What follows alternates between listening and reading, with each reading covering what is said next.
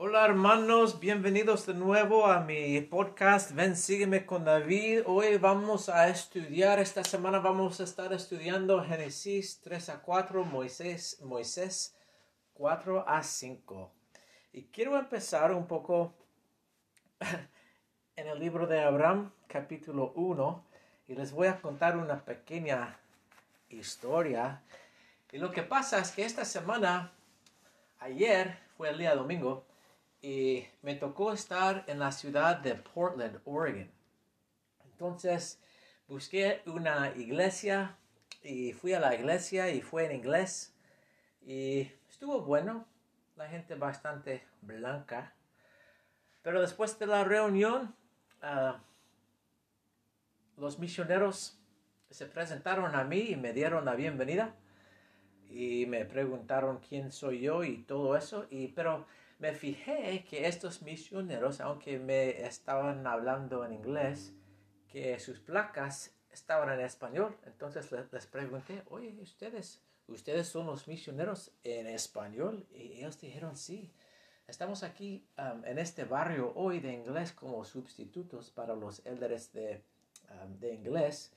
Uh, pero sí nosotros, nuestra asignación es en español. Y me contaron, me contaron, pero aquí en Portland ni tenemos una rama, no tenemos barrio, no tenemos rama, solo tenemos un grupito, un grupo de miembros que hablan español. Y les, les pregunté cuán grande es su área y me dijeron y me asombré y les dije, oiga, Elders, ese área es bastante grande. Entonces, ustedes tienen mucho, mucho trabajo que hacer y ellos me dijeron que sí, tenemos mucho trabajo que hacer, así me, dijeron.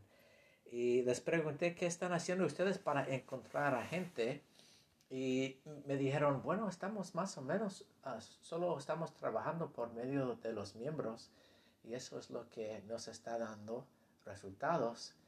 Y dije, bueno, él es, tal vez es la mejor manera hablar con los miembros, ¿no? Pero les dije, mira, no estoy aquí con mi familia y no estoy aquí en mi barrio, pero es el día del Señor, entonces deme algunos libros de Mormón y voy a tocar puertas. y ellos me dijeron, es difícil tocar puertas porque la mayoría de la gente son gringos aquí, pero les dije, tiene que haber un lugarcito donde hay principalmente hispanos entonces me enviaron a un vecindario y, me dieron como algunos libros de Mormón y ahí fui. y manejé a ese vecindario y estaba en mi coche y pensé, hmm, ¿qué les voy a decir a la gente de este barrio? Entonces salí con mi libro de Mormón y empecé, a tocar puertas. y lo que les dije, eh, toqué muchas puertas y siempre les dije lo mismo y les dije lo siguiente. Hola, me llamo David, soy miembro de la Iglesia de Jesucristo de los Santos de los Últimos Días y estoy aquí en este vecindario buscando a alguien que está buscando mayor felicidad, mayor conocimiento, mayor paz y mayores bendiciones y solo quiero saber si eres tú. Y después esperé su respuesta. Qué pregunta, ¿no? Entonces, ah, les voy a decir cómo me resultó. Y casi siempre las personas con las cuales estaba hablando me dijeron, sí, soy yo. Yo estoy buscando más felicidad y más paz y más conocimiento y más bendiciones, mayores bendiciones también. entonces dije, tengo buenas noticias. Estoy aquí para compartir más con ustedes, para que puedan, puedan tener mayor paz, felicidad, bendiciones, conocimiento, guía, entendimiento de la vida y de Dios. Y tengo un mensaje tan grande y les juro, les juro, les juro que al escuchar este mensaje van a ver que Dios sí tiene mayores bendiciones para ustedes. favor de darme permiso para enviarles a su casa los misioneros de la Iglesia de Jesucristo de los Santos de los últimos días. Y ellos les van a compartir con ustedes una, una hora, eh, un mensaje que va a durar como una hora. Y ahí se van a fijar que no estoy mintiendo, que este es un mensaje bien grande, tan grande que va a explotar su mente. Así les dije a ellos. Y fue un poco chistoso, hermanos, les cuento la verdad, después de extender como la, invitación de que recibieran los misioneros, um, simplemente cada uno de ellos, casi, casi, casi todos, me dijeron, oh, estoy bien. Y yo les dije, hmm, tal vez, pero yo estoy buscando a gente que está en búsqueda de mayor conocimiento, mayor paz, mayor felicidad y mayores bendiciones. Y ellos me dijeron, mm, estoy bien. Y yo dije, ¿no quieres mayores bendiciones? Y ellos me dijeron, estoy bien con lo que tengo. Entonces dije, ok, entonces este mensaje no es para ti. ¡Chao!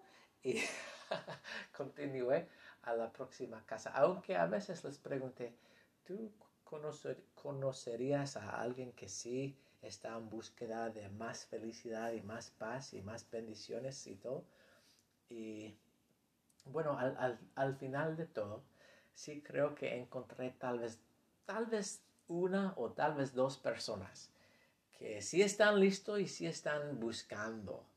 Y no sé cómo va a resultar, pero sí tomé un, un nombre y un número de teléfono y también fijé una cita para los misioneros. Entonces vamos a ver si sale algo bueno. Pero qué interesante, ¿no? Que todos, todos, todos decimos, sí, sí, sí, sí, sí, yo quiero más, yo quiero más. Pero al final de la cuenta, tenemos que preguntarnos realmente, ¿sí quiero más?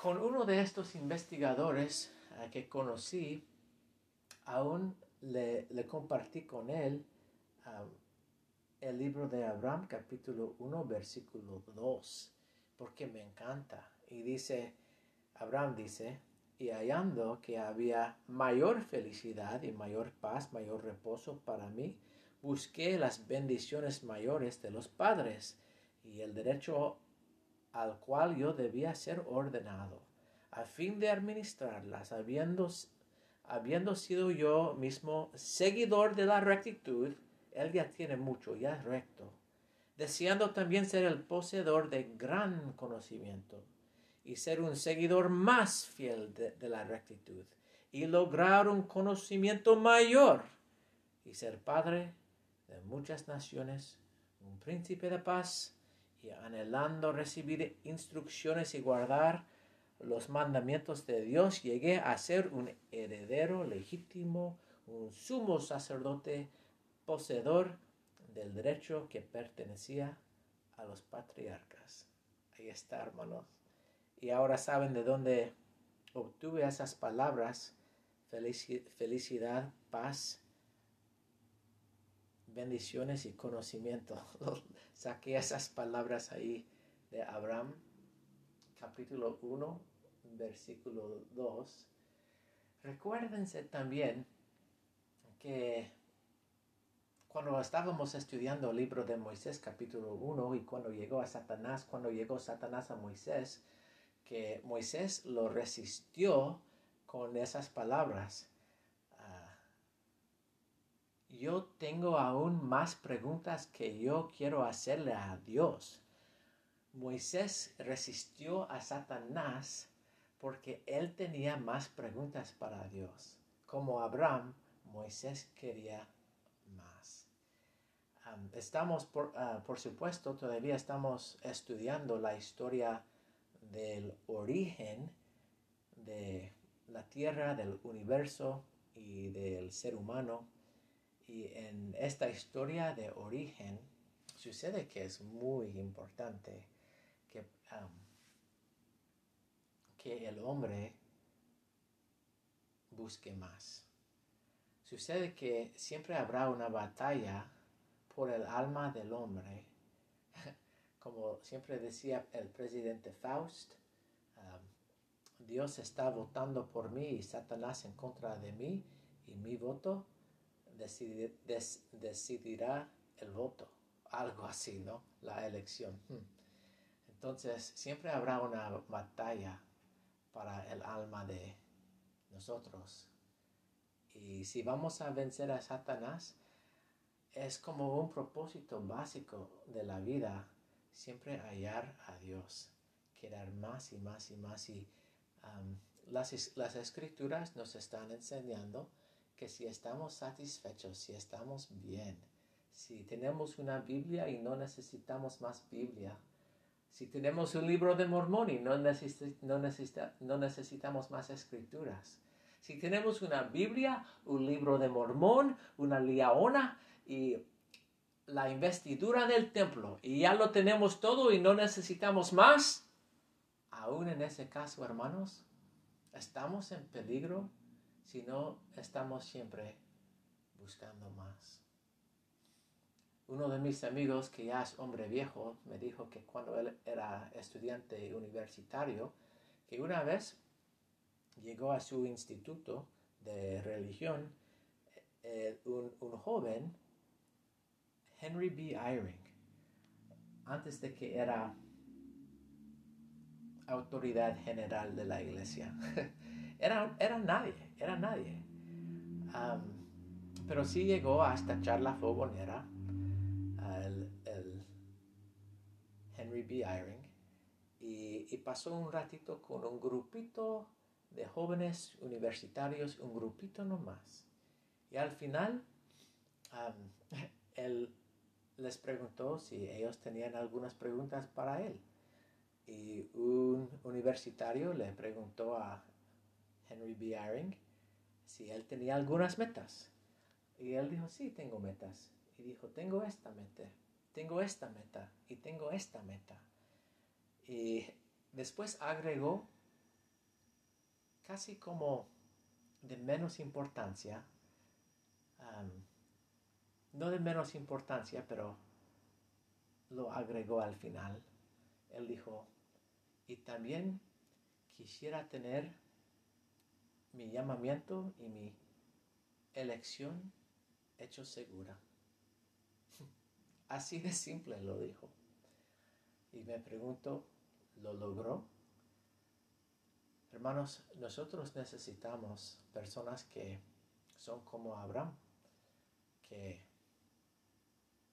no están satisfechos con el nivel de rectitud, conocimiento, convenios, mandamientos, luz, paz, felicidad, poder, sacerdocio, derechos que tienen ahora, que quieren más y que entienden las promesas del Señor y que las buscan diligentemente.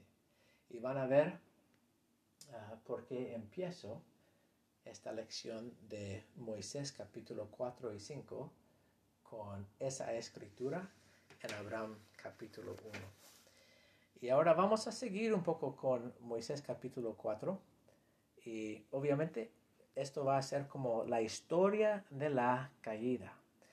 Uh, hemos hablado acerca de la búsqueda de Abraham por Dios y ahora vamos a hablar un poco acerca de la búsqueda de otro hombre de Dios, específicamente el hombre y la mujer, Adán y Eva. Necesitamos hablar por, por algunos momentos acerca de Satanás. Obviamente ya hemos estado hablando acerca de Satanás en el libro de Moisés. Ahora, en el capítulo 4 de Moisés, leemos que Satanás propuso un plan diferente de Dios. Y yo creo siempre es importante basarnos en las escrituras. Entonces, voy a leer como lo que dijo Satanás cuando él propuso otro plan. Y él, dijo, él, él dijo,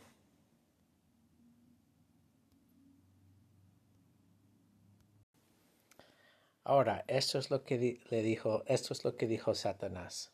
él dijo, He aquí, envíame a mí, seré tu hijo y redimiré a todo el género humano, de modo que no se perderá de ni, ni, una sola alma, y de seguro lo haré, dame pues tu honra. Entonces, tal vez algunas personas en la iglesia contarían esa historia de esta manera. Satanás tuvo otra idea. A Dios no le gustó la idea de Satanás. Dios se enojó porque Satanás tuvo otra idea y lo echó del cielo. Pero necesitamos recordar quién es Satanás. Necesitamos recordar que no es solo que Satanás tuvo una idea diferente, no es eso. Pero Satanás quiso deshacerse de Dios. Satanás quiso llevar a cabo un motín o una sublevación. Satanás quiso sentarse en el trono de Dios. Así es Satanás. Les repito que es importante nunca olvidarse quién es Satanás. Satanás es perdición. Para llegar a ser un hijo de la perdición, uno, dice José Smith, necesita decir que el sol no tiene luz en el mismo momento que está mirando a la luz. Entonces, para Satanás, querer hacer un, una sublevación cuando él estaba en la presencia de Dios, y no es solo que Dios es omnipotente, pero es que Él es todo amoroso también. Él es manso, Él es humilde, Él es bueno, Él es bueno. El Hijo de Dios es un cordero, son buenos como son tan buenos que nadie los lastimaría. Pero Satanás quiso hacer una rebelión en contra de Dios. Y por eso eh, Dios lo echó del cielo, Satanás. Satanás siempre, siempre, siempre, siempre, siempre nos trata de convencer que Él es algo inocente, que Él es algo mm, no tan malo. Y así, de algo inocente, Él llegó a Eva y la tentó. Y las escrituras dicen que Él la engañó. Y también las escrituras, en las escrituras, Eva le dice a Dios que el serpiente la engañó. Pero, ¿cuál fue el engaño? Para responder a esa pregunta tenemos que recordar quién es Satanás. Tenemos que recordar que Satanás se quiere sentar en el trono de Dios y Satanás quiere reinar como Dios. Deme pues tu honra, deme pues tu gloria, deme, pues tu trono. Entonces, sabiendo que Satanás quiere ser Dios, existe la posibilidad de que él estaba tomando el papel de Dios al dar a Eva y Adán el fruto del árbol de la vida. Es posible que en otros mundos, bajo el tiempo apropiado y en el contexto apropiado eh, y en una manera apropiada, que Dios mismo había dado del fruto al hombre y a la mujer. Y es posible que Satanás estaba tratando de desempeñar el papel de Dios en el jardín de Edén.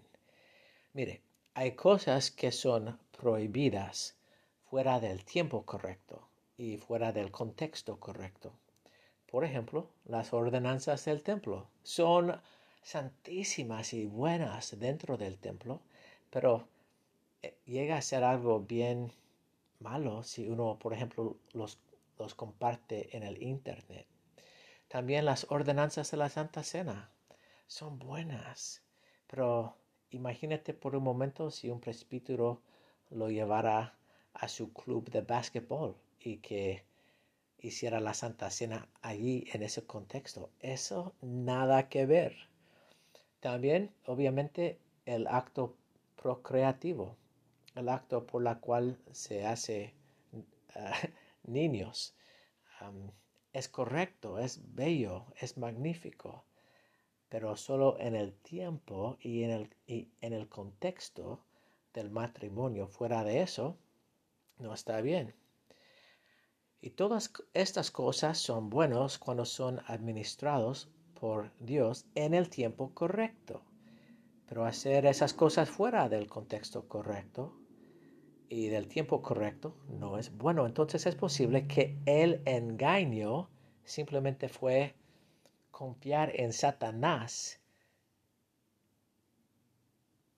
en vez de Dios. Y Satanás les invitó a Adán y a Eva a comer del fruto en una manera inapropiada, en un tiempo inapropiado y en un contexto inapropiado, porque Él se los administró en vez de Dios. Siempre, sin falla, es un error escucharle a Satanás. Si ellos hubiesen esperado a Dios, tal vez Él se les había dado en el tiempo apropiado. Hermanos,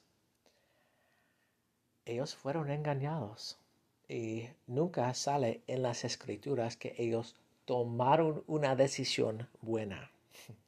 Esa idea simplemente nunca sale en las escrituras. Ahora, consideran por un momento que hay una ironía trágica en esta historia del fruto. Que cuando Satanás le dio a Eva el fruto, cuando le, tentó a Adán y a Eva, les prometió, ustedes llegarán a ser como los dioses teniendo el conocimiento entre el bien y el mal. La ironía trágica es que, como les dije la semana pasada, Adán y Eva ya eran como Dios.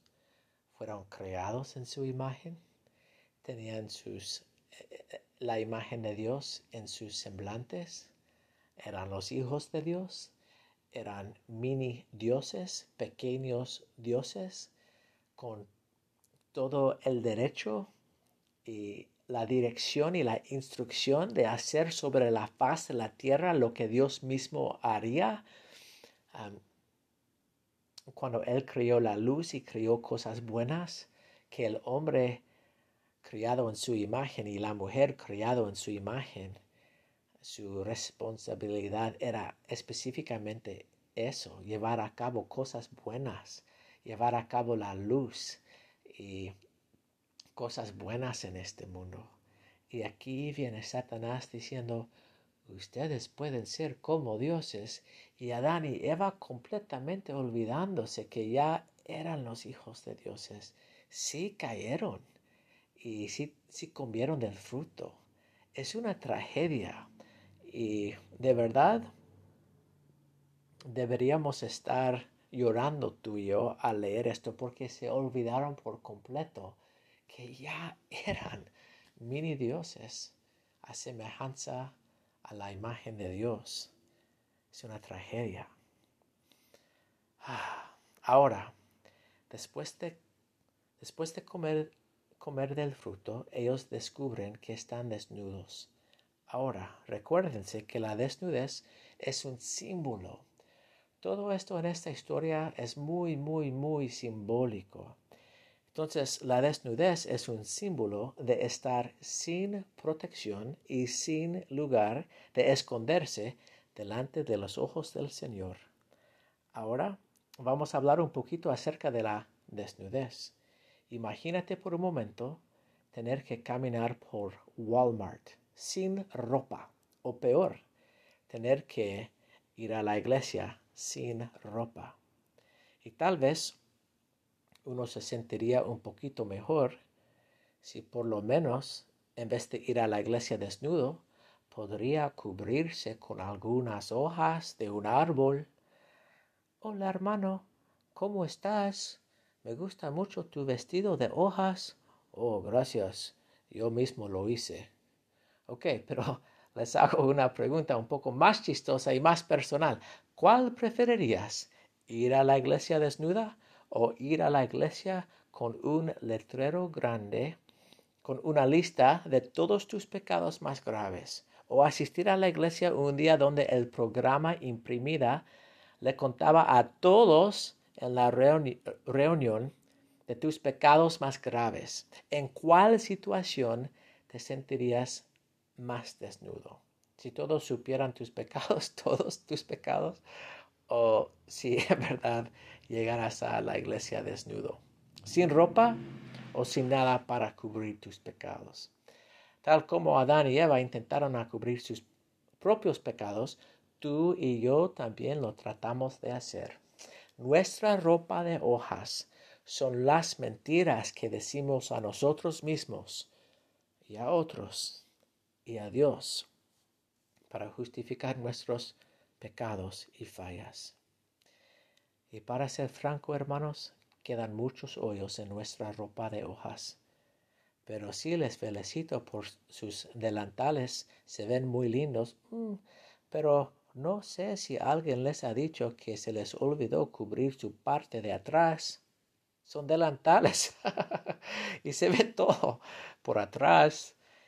Y tal vez piensen que yo soy inapropiado por decirlo así, pero igual tienen que entender que esto es exactamente lo que está diciendo las escrituras. Y si me dices que yo les estoy haciendo incómodo, Digo, bien pues, pero son las escrituras. Y si están incómodos al pensar en ir a la iglesia desnuda o que todos supieran de, de, tus pecados en la iglesia, si ahorita están incómodos, déjame decirles, hermanos, que no saben nada acerca de cuán incómodos pueden estar. el profeta Alma nos cuenta un poco acerca de estar incómodos en la presencia, en la presencia de Dios cuando aparezcamos ante Él para, para ser juzgados. Alma capítulo 12, versículo 14 dice, porque nuestras palabras nos condenarán, si todas nuestras obras nos condenarán, si nos hallaremos sin mancha, no nos hallaremos sin mancha, y nuestros pensamientos también nos condenarán, y en esta terrible condición no nos atreveremos a mirar a nuestro Dios, sino que nos daríamos por felices si pudiéramos mandar a las piedras y montañas que cayesen sobre nosotros para que nos escondiesen de su presencia. Mas esto no puede ser. Tendremos que ir y presentarnos ante Él en su gloria, en su poder, en su fuerza, majestad y dominio y reconocer para nuestra eterna vergüenza que todos sus juicios son justos. Hermanos, me van a decir a mí que están incómodos en mi podcast, piénsalo bien, porque de eso se trata este símbolo de, la de, estar desnudo. Entonces,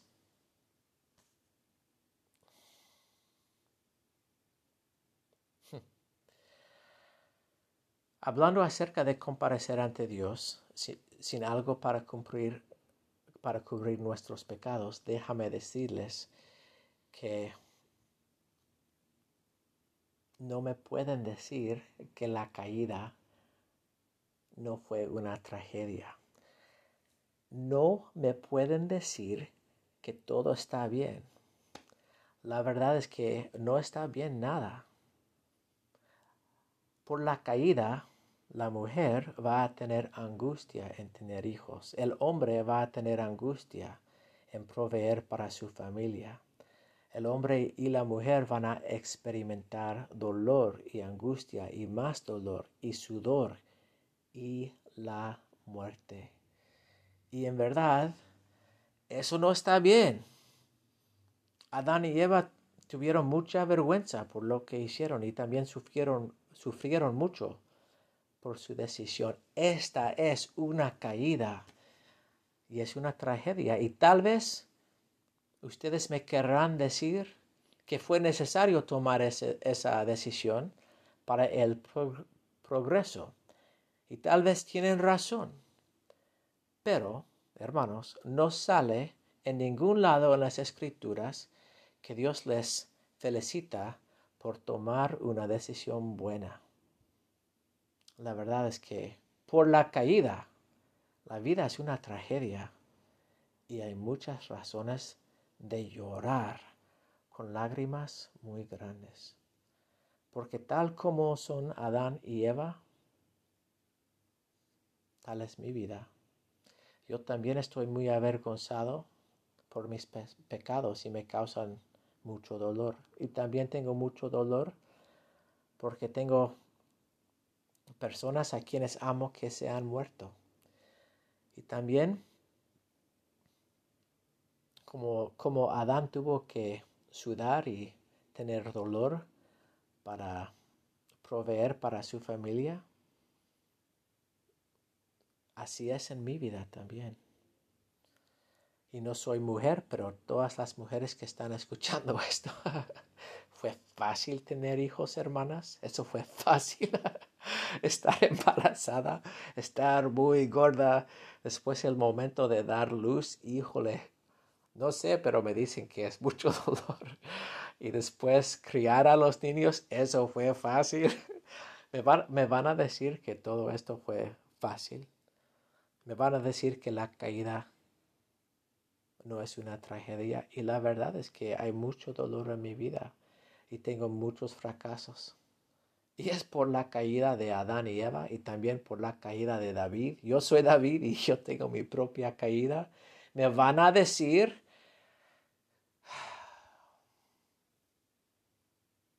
que yo tomé decisiones buenas en la caída de David. Me van a felicitar y decir, bien hecho hermano, porque tomaste unas decisiones que ahora, ahora por tus decisiones ya, ya tienes más conocimiento y sabiduría. Eso sí, hermanos, tengo más conocimiento y sabiduría, pero me van a felicitar por mis decisiones malas.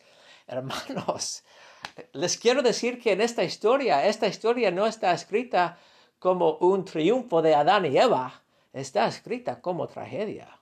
Léanlo bien es una tragedia y tanto tú como yo deberíamos estar llorando y lo que yo les he dicho acerca de mi vida, les apuesto que ustedes también en sus vidas me van a decir que sus vidas son bien felices y que todo está bien. Ah, y les apuesto que no. Les apuesto que ustedes también tienen dolor y angustia, que también han experimentado la muerte, que personas a quienes aman han muerto y que también tienen sus fracasos y, que también han experimentado vergüenza por sus propios pecados. Y tal vez me dirán que no es así, pero yo hago esa apuesta, apuesta pero yo hago esa apuesta con ustedes y, y lo gano en, en cada situación. Yo gano esa apuesta. Eso sí. Entonces, si sus vidas están bien, si no tienen dolor y no tienen vergüenza y no tienen sufrimiento y no tienen angustia y si no han experimentado tristeza al perder a alguien a la muerte, está bien hermanos. Entonces no necesitan a Jesucristo. Después de Adán y Eva, le confesaron, después de que Adán y Eva le, confesaron a Dios que ellos habían comido del fruto, Dios dice al serpiente, pondré enemistad entre tú y la mujer, entre tu simiente y la de ella, y él te herirá la cabeza y tú le herirás el calcaña. Entonces tenemos que entender un poco lo que Dios está diciendo. Dios está hablando acerca de un simiente en particular que vendrá de una mujer. Alguien, aparentemente un varón, que tendrá poder para herir el serpiente o a Satanás, pero que en el acto de vencer a Satanás, al pisar la cabeza del serpiente, este simiente de la mujer va a recibir una herida fatal. ¿A quién se refiere esta profecía? No lo explica aquí. Solo sale que habrá alguien que viene de la mujer que va a vencer a Satanás y que va a recibir una herida fatal en el proceso. Hmm, interesante. Además de esta profecía, Dios provee algo para cubrirlos. Hmm, provee una túnica de pieles. Ustedes tal vez ya sabrán que la palabra expiación en el hebreo es kafar. Y kafar significa cubrir o algo que cubre. En vez de ser cubiertos por un delantal de hojas, Dios da una túnica de pieles. Es un símbolo de la expiación ahora no por ellos mismos, sino por sus esfuerzos, sino por las hojas, sino por sus justificaciones, pero por la expiación. Ya Adán y Eva no están desnudos. Ya pueden estar en la presencia de Dios y de otros sin tener tanta vergüenza. Y fíjense, hermanos, que para que ellos obtuviesen esos túnicas, un animal tuvo que dar su vida. Es un símbolo de la expiación. Esta historia, hermanos, no está escrito como un triunfo de Adán y Eva. No está escrito como si Adán y Eva hubiesen tomado unas buenas decisiones. No está escrito así, para nada es una tragedia. Y no vamos a entender el triunfo sin llorar primero, sin llorar por la caída de Adán, de Eva, de David y de ustedes. Sin llorar por la caída, no vamos a entender el triunfo. Pero el triunfo no es nuestro. El triunfo de Dios y de Jesucristo. Ahora vamos a leer algunos versículos en Moisés capítulo 5. Escuche. Por medio de Jesucristo y por el triunfo de Jesucristo, por este simiente de la mujer que va a herir la cabeza del serpiente y por este túnica de pieles hay un triunfo aquí. Escucha lo que dice Adán en versículo 10. Adán bendijo a Dios en ese día y fue lleno y empezó a profetizar concerniente a todas las familias de la tierra, diciendo, bendito sea el nombre de Dios, pues a causa de mi, de mi transgresión se han abierto mis ojos y tendré gozo en mi vida y en la carne de nuevo veré a Dios. Y Eva su esposa, oyó todas estas cosas y se regocijó diciendo, de no haber sido por nuestra transgresión, nunca habríamos tenido posteridad, ni hubiéramos conocido jamás el bien y el mal, ni el gozo de nuestra redención, ni la vida eterna que Dios concede a todos los que son obedientes. Entonces, sí, hermanos, hay triunfo, pero el triunfo no es de Adán y no es, no es un triunfo por causa de Adán y Eva. No, no les doy gloria ni gracias a Adán y Eva porque fueron engañados por el serpiente. No, pero sí le doy gracias, gracias profundamente a mi Padre Celestial y al Señor Jesucristo. Hemos leído lo que dijo Adán, lo que dijo Eva, y ellos se están regocijando pero solo están regocijando por lo que les dijo el Espíritu Santo. Y ahora les voy a leer lo que les dijo el Espíritu Santo. El Espíritu Santo, que da testimonio del Padre del Hijo, descendió sobre Adán diciendo, soy el versículo 9, soy el unigénito del Padre desde el principio, desde ahora y para siempre, para que así como has caído, pueda ser redimido. Y también todo el género humano, David y todos los, los que escuchan a su podcast y todo el género humano. Sí, cuantos quieran. Ah. Hermanos, pueden ver que en versículo 10, 10 cuando dice Adán, tendré gozo en esta vida y en la carne de nuevo veré a Dios, que por el resto de sus vidas Adán y e, Eva van a estar en una búsqueda de Dios, lo van a estar buscando. Y el Espíritu Santo dice, también todo el género humano, sí, cuantos quieran. Entonces, si un hombre viniera a su puerta y les tocara y les preguntara, hola, estoy buscando a alguien que está buscando más felicidad, más paz, más bendiciones y más conocimiento. ¿Eres tú? ¿Cómo responderías? En el nombre de Jesucristo. Amén.